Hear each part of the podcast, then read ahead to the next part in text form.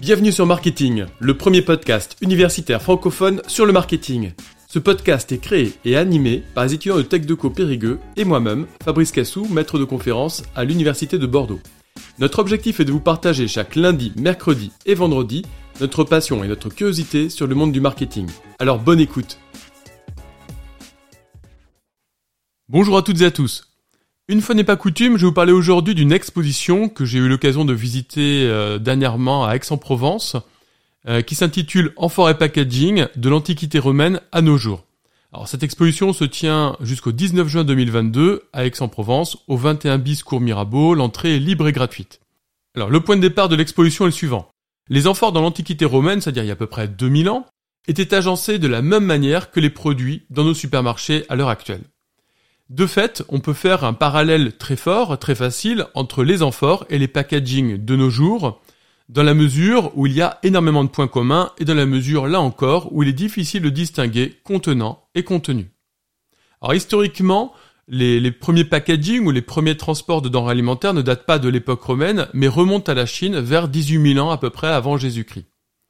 L'exposition en question va se focaliser sur les différentes thématiques d'aliments, euh, notamment les huiles, les poissons, les cosmétiques, euh, le vin, etc.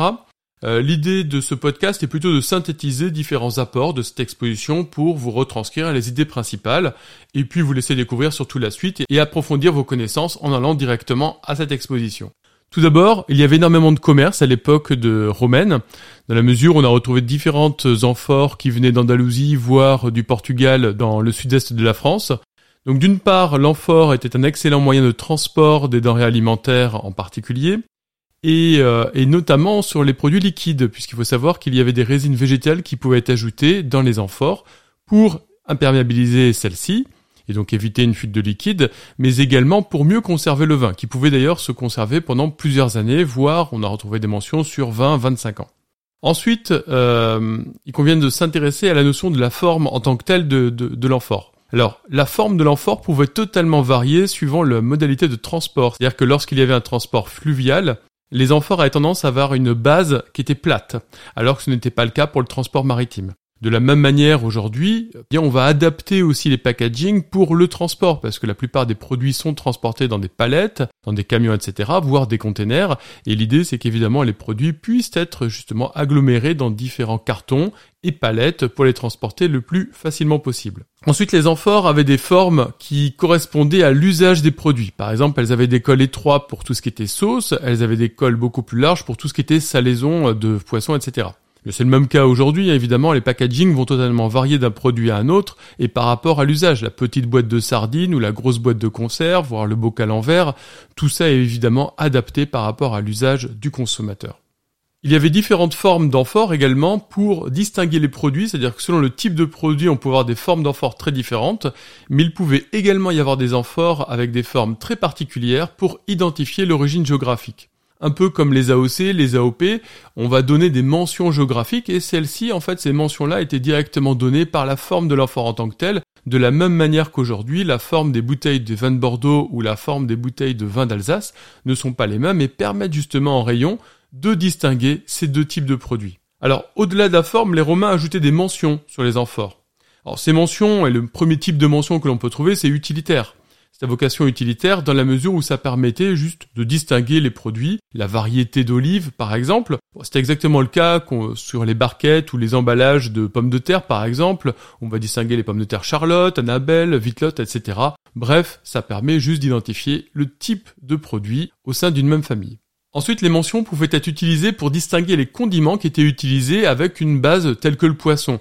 Par exemple, si on mettait des olives en plus ou si on rajoutait des oignons, eh bien cela pouvait être mentionné sur l'amphore. Donc de la même manière qu'un packaging avec euh, sardines euh, à la provençale, etc. Enfin bref, tous ces éléments-là qui permettent justement d'identifier un produit avec une valeur ajoutée.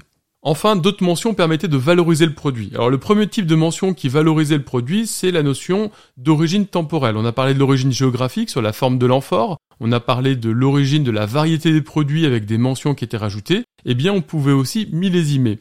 Alors c'est ce qui se passait notamment pour les vins de très bonne qualité, où on rajoutait le nom du consul de l'année de production du vin pour identifier eh bien l'année en tant que telle, parce que les consuls étaient renouvelés chaque année, donc il était très facile à partir du nom d'un consul de se dire que le vin avait été produit telle ou telle année. On pouvait également aussi rajouter la notion de propriétaire, de producteur, de la même manière qu'on va retrouver souvent le nom d'une marque, soit créé, qui peut être aussi le nom d'une famille ou le nom d'un lieu de production, tel, que Evian par exemple, qui est le lieu d'origine euh, de, de l'eau, ou alors euh, la famille Barilla par exemple pour les pâtes eh bien ces éléments-là pouvaient également être ajoutés sur les amphores, et notamment cette notion qui permet de donner plus de légitimité à une famille, à une transmission, à un savoir-faire, à une origine, qui permet de montrer qu'il y a une descendance en fait à travers les différents propriétaires. Et c'est ainsi qu'on a retrouvé la mention et fils sur différentes amphores qui permettent justement bah, d'attester cette transmission du savoir-faire de génération en génération afin de valoriser le fait que le produit reste le même de génération en génération et se distingue justement d'un produit autre. Et enfin, on a retrouvé des mentions totalement publicitaires, là pour le coup, pour, euh, sur, les, sur les amphores, tels que excellent ou conserve excellente. Alors ces différents éléments permettent de constater à quel point l'amphore était nécessaire pour transporter les produits, mais également pour valoriser les produits d'un point de vue commercial. C'est exactement euh, ce qui se passe actuellement avec les différents packaging, et cette exposition qui permet de faire le parallèle entre les deux montre à quel point l'époque romaine était riche dans les méthodes utilisées pour le commerce. Donc je vous conseille vivement de pouvoir euh, vous rendre à cette exposition si vous, en avez l'occasion, et dans tous les cas bah, de pouvoir regarder les packaging avec un regard nouveau, et de vous rendre compte à quel point des techniques millénaires sont encore utilisées aujourd'hui. À très bientôt! Merci à tous d'avoir suivi cet épisode. Vous pouvez nous aider dans notre démarche en vous abonnant à notre podcast et en laissant un commentaire. Merci pour votre soutien et votre écoute et à très bientôt sur Marketing, le podcast universitaire pour tous les cueils du marketing.